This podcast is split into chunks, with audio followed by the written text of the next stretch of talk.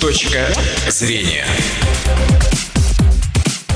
Добрый день, в студии Дина Седова. Сразу в нескольких городах страны на прошлой неделе появилась информация об отказе от Дедов Морозов в дошкольных учреждениях. В ряде случаев это объяснили советами психологов. Дескать, зимний волшебник слишком грозен и может напугать трехлетних малышей. Так ли это на самом деле и насколько актуальна роль Деда Мороза в жизни современных детей, выясним у нашей гости, психолога Республиканского центра «Молодая семья» Ирены Горбуновой. Здравствуйте, Ирена Станиславовна. Добрый день. Мы в прямом эфире и напомню, Напомню, номер студийного телефона 59 63 63. Пожалуйста, звоните, если у вас появятся вопросы или желание принять участие в нашей беседе. Э, Ирина Станиславовна, насколько обосновано мнение психологов относительно нежелательного присутствия Деда Мороза на утренниках в детских садах, которое повлияло на решение запрестить присутствие э, зимнего волшебника на праздниках? Ну, я не соглашусь э, с тем, что это точка зрения психологов потому что а, в раннем возрасте, да, ребенок действительно может испугаться. Но там существовала соответствующая методика. То есть, э, когда Дед Мороз, в Дед Мороза одевались при ребенке, чтобы он видел, что это ничего страшного, а еще вначале и, и поиграет с ребятишками этот человек, который э, изображал потом Деда Мороза. Потом вот одевал соответствующий костюм, и дети продолжали этот праздник. Но это был ранний возраст, это примерно до трех лет. А уже начиная с младшего, средние группы, подготовительные группы в садиках, они с удовольствием участвовали в утренниках, с удовольствием встречали Дед Мороза, потому что в детском саду это был один из самых таких запоминающихся праздников, потому что всегда был связан с какими-то сюрпризами, сюрпризными моментами. И в детских садах тогда э, очень много э, интересного было. Просто я в свое время работала. Это в какие годы примерно? А, это 80, так, это где-то с 76 -го года вот до 80 какого там, я уж не помню, по-моему, до 83-го.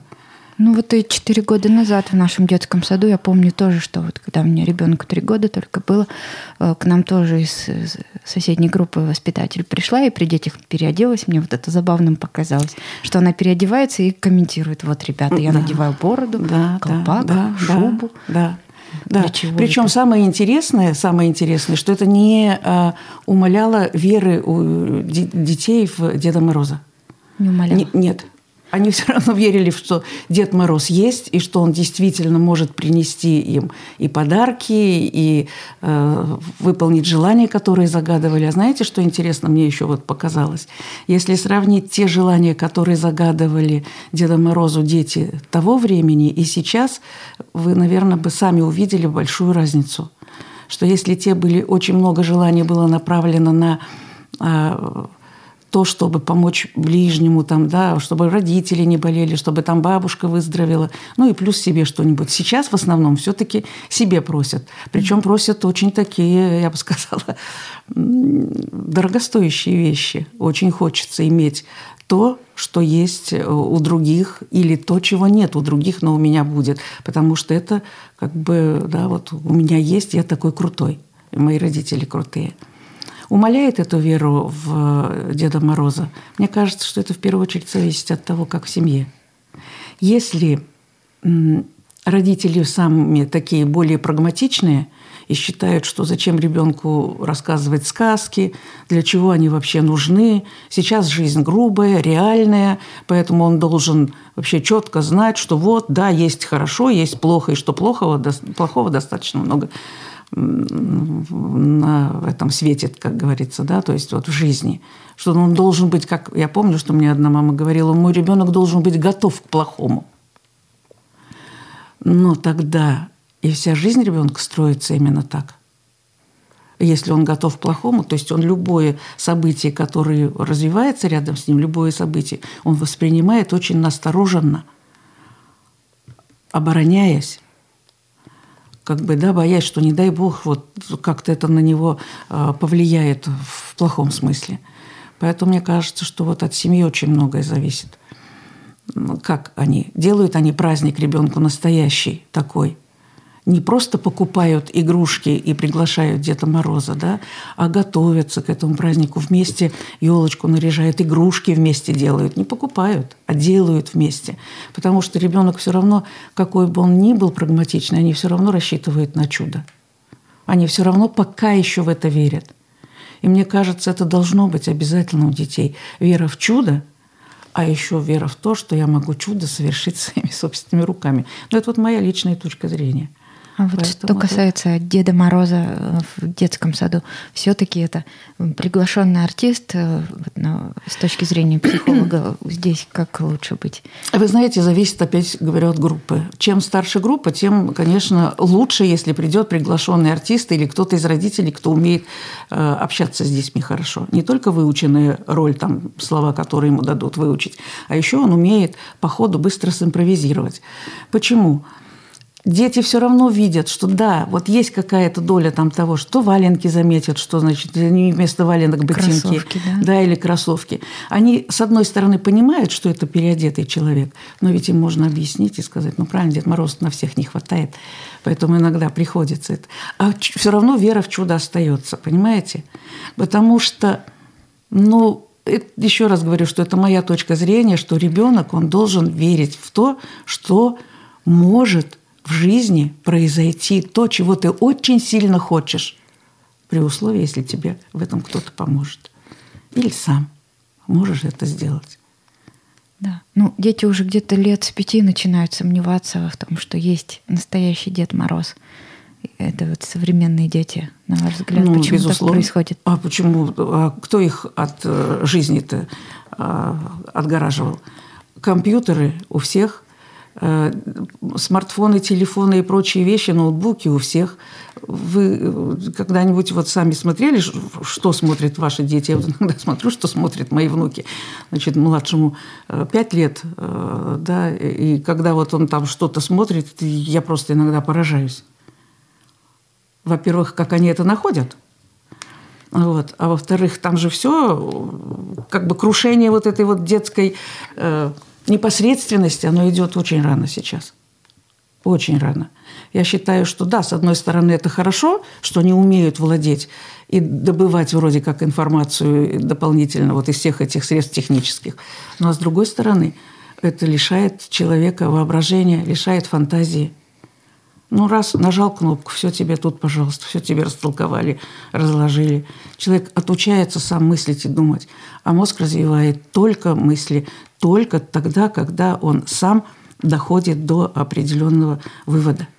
Они ему дают готовый. Поэтому, вот, мне кажется, здесь тоже проблемы большие в том смысле, что э, думать-то отучают через вот эти средства. Я знаю, что если, допустим, эти средства, особенно связанные с компьютером и компьютерной техникой, этим всем пришли к нам с Запада, даже не с Запада, а из Японии – в первую очередь. Но я теперь знаю, что в Японии это они категорически отказались. В дошкольном возрасте они вообще не дают эти технические средства. А так называемая вот эта знаменитая силиконовая долина, от которой идут все эти основные разработки, вы просто поинтересуйтесь. Оказывается, что родители детей, те родители, которые работают в этой силиконовой долине, у них отнюдь э, дома не полный комплект всех этих технических средств. Они не дают детям это, потому что знают, что развивает. Еще могу привести один пример. Значит, э, в Финляндии очень интересно получилось. У них же там тоже есть конкурсы всякие разные, как у нас, да, и те же, как они называются, куда ездят-то? Обмен? Нет когда ездят на какие-то вот конкурсы и выигрывают, но они как-то по-другому называются. Да, ну я поняла, что вы да, видите в виду да. тоже вот, пока Слушайте, вообще берем. замкнула, как говорится, да. Ага. Вот. Оказалось, что в основном побеждают из одной местности, выходят на первые места во всех этих э, вот конкурсах, в которых они принимают участие. Э, заинтересовались э, специалисты, что такое, почему. Оказалось, что эта местность расположена далеко в горах, И у них нет ни э, э, телефонов вот этих современных, ни компьютеризации. Там нельзя, почему-то по каким-то показателям нельзя было провести ее. И они тогда вот воочию увидели, что вообще-то что больше развивает, разве вот эти вот технические средства, они тоже нужны. Но опять, наверное, в свое время и тогда, когда уже мозг начнет научиться работать. А научится он работать, это не в три года, естественно, а тогда, когда созреют все физиологические, так скажем, предпосылки соответствующие, то есть когда разовьются все нужные отделы головного мозга. А если вот с помощью этих средств мы иногда просто затормаживаем развитие этих э, отделов головного мозга.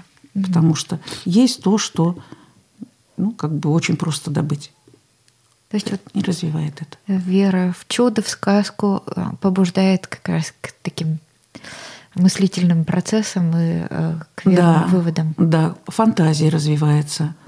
Фантазия. А фантазия без фантазии вообще невозможно. То есть ни один бы этот, даже этот гаджет был не придуман бы без, если бы у человека не работало воображение, да. не работала фантазия. Поэтому это тоже, конечно, соответствующая проблема, которую вот, да, не мешало бы на это посмотреть. Вы знаете, я спросила, значит, когда вот мне вопрос этот задали, я поинтересовалась у одной мамы, спросила, скажите, пожалуйста, как вы думаете, почему сейчас дети, и вообще нужно ли детям Дед Мороз? И она мне ответила, говорит, нужен. Почему? А потому что тогда Дед Мороз – это вера в добро, вера в доброе, вера в чудо. Тогда дети будут добрее. Сейчас они очень жесткие и жестокие. Я, говорит, ну, вижу по своим детям, потому по отношению к ним. А потом, говорит, родители же сказки детям почти не читают и не рассказывают. А сказки – это тоже очень нужные вещи. Дед Мороз – это сказка. Так что вот видите, есть такая точка зрения у родителей. И я вот с ней согласна, с этой точки зрения. А как современные родители могут помочь э, ребенку поверить в этого зимнего волшебника? Это с помощью аниматора или все-таки какими-то иными способами? Ну, почему вы считаете, что они обязательно должны верить вот именно в конкретно этого? Верить в то, что да, Дед Мороз вообще-то, да, там где-то до определенного возраста все равно будут. Дальше-то ведь их все равно не проведете. Они все прекрасно знают, даже когда ездят вот в э, Великий Устюг к Деду Морозу или тут к Толбабаю ездят. С удовольствием, конечно, ездят, с удовольствием они все это воспринимают. Но они понимают, они же умеют вот жить как бы в игре и, и, вроде как и понарошку, а вроде как и по-настоящему. Предлагаемых обстоятельств. Да, да. Понимаете? И получается, то есть они вроде и понимают, что это ну, как э, спектакль, в котором они принимают участие. Да. А вера там вот где-то остается в чудо. А раз она остается, значит, есть возможность вот к этому чуду человека подвести. Ты можешь его сделать сам. Ну вот мне так кажется. Может быть, не нужно, чтобы вот материализовался этот образ?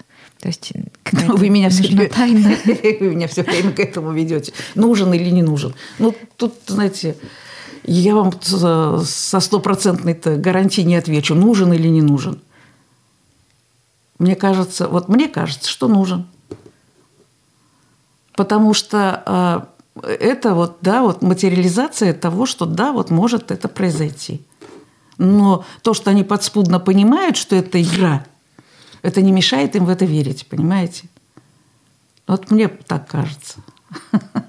Поэтому нужно это или не нужно, я считаю, что вот эта вот э, дискуссия, которая вдруг возникла, начиная там с Новосибирской, где-то там еще, не помню, города называли, помню, что Казань Киров. называли, да, Киров называли. И они ведь объяснили, что в первую очередь это связано с тем, что с родителей собирают деньги для того, чтобы вот пришел актер и сыграл э, значит, роль Деда Мороза. А там могут быть злоупотребления. У нас же сразу лучше вообще запретить, потому что а мало ли что. Это у нас осталось, знаете, как мало ли что будет. Вот. А то, что, э, в принципе, родители могут и э, сами сыграть эту роль, тоже может быть. Или как там тоже, вот я же слушала этот материал, э, там сказали, что если это будут делать бесплатно, то пожалуйста. Поэтому, видите, все-таки это дело не в том, что будут бояться, не бояться дети, нужно это им или не нужно, э, должны ли они верить, что это настоящий Дед Мороз. Кто-то верит, что это настоящий, а кто-то сразу видит, что нет. Дети же тоже разные. Ну да. Вот. И реагируют по-разному. Один трехлеточка подойдет за бороду, подергает и скажет, дядь, ты кто? Или там, тетя, ты зачем оделась? А второй спрячется в этот момент, потому что... Голоса испугается. Да? Не только голоса испугается. Видите, тут дело связано в первую очередь с тем, как ребенок относится к окружающему миру. Если он долгожданный, если родители э, очень его любили, особенно первый год жизни, когда он родился, когда в утробе был, и там очень хотели, чтобы он был, когда он родился, и с ним радостно так общались, да, и создавали такие ему э, хорошие условия, так скажем, да, то тогда он, тогда он начинает относиться к миру по-доброму. То есть он открыт миру. И он э, общается с ним, ему интересно все. А если нет, если этого нет, а если так вот, да, ой, не ходи, ой, не делай, ой, смотри, ой, упадешь, ребенок начинает закрываться от внешнего мира. И когда он закрывается, он все воспринимает с опаской. И живет с опаской потом всю жизнь. Я не знаю, что лучше. Мне кажется, что лучше, когда ребенок открыт миру, потому что тогда он его познает, тогда он на позитиве в первую очередь, да, тогда он э, все-таки больше относится к оптимистам. А выигрывают, как правило, оптимисты в жизни, не пессимисты. Да. Есть такая книга очень интересная, называется «Выигрывающие и проигрывающие». И там вот очень четко подводится именно вот такая психологическая подоплека под то, что э, выигрывать будут все-таки оптимисты в жизни. Мы же хотим, чтобы дети не, наши... Не реалисты? Реалисты, э, там как раз вот об этом не говорится, оптимисты. Вы думаете, что оптимист – это тот, кто реально не… Это все тогда фантазер, это тогда э, э, утопист, так скажем, да, больше, если он на реальный ты. Оптимист – это кто реально видит, но понимает, что любое, что перед ним произошло, это дает ему возможность как-то по-новому посмотреть на мир, что-то чему-то новому научиться. Ух ты, надо же! Раз, получилось. Наденьте наушники, у нас звонок есть. Ага. А, добрый день, говорите, пожалуйста, вы в эфире. Здравствуйте. Я хочу высказаться, что Дед Мороз всегда нужен. Потому что вот у меня дочь была четыре года, не было еще ей, был Новый год. И общественная такая, от нашей организации большой, была елка. И было очень много ребятишек. И все были разновозрастные, но в основном маленькие. Вышел Дед Мороз, я, конечно, переживала, она в хороводе была. Ну, я на Дед Мороза никто не испугался, когда вышла Баба Яга. Конечно, ну, один-два человека, может, заявили, там ушли, а остальные восприняли как положено. И Дед Мороз всегда нужен. Спасибо большое. Спасибо за комментарий. Соглашусь с этой точкой зрения, что Дед Мороз все равно нужен. Как ребенок будет к нему относиться? В первую очередь так, как родители. Понимаете? Потому что все, что в нас есть, это все закладывается в семье. И самый основной, самый основной метод, что ли, воспитания – это личный пример. Все. Остальное вы можете говорить, рассказывать, там, убеждать. Но если вы делаете не так, как вы говорите, не будет никакого проку. А вот еще а, одну тоже новинку с вами обсудить хотела бы. А, во многих российских городах, в Ижевске в том числе, сейчас появилась такая бесплатная услуга. А, Ребенок может поговорить по телефону с Дедом Морозом, но на самом деле это автоответчик. Вот. Что вы по этому поводу думаете? Я думаю, что это равносильно тому, как есть телефон доверия. Потому что иногда дети не совсем, мягко говоря, доверяют своим родителям. Им нужен вариант, где они могут высказаться и где их выслушают. В этом плане, конечно, телефон доверия более э, лучший вариант, чем просто автоответчик, который там отвечает, да, я там выполню твою просьбу и так далее. Но почему нет? Почему нет? Пусть ребенок скажет, что он хочет, пусть ребенок расскажет, может быть, что у него на душе. в этот момент. То есть э, выговориться всегда надо. Не всегда ведь мы, родители, не всегда слышим своих детей. Да. Ну что же, мы на этом э, завершим сегодняшний выпуск программы «Точка зрения». Я напомню, что сегодня об актуальности роли Деда Мороза в жизни современных детей мы говорили с психологом Иреной Горбуновой. Выпуск провела Дина Седова. Всего вам доброго. Точка зрения.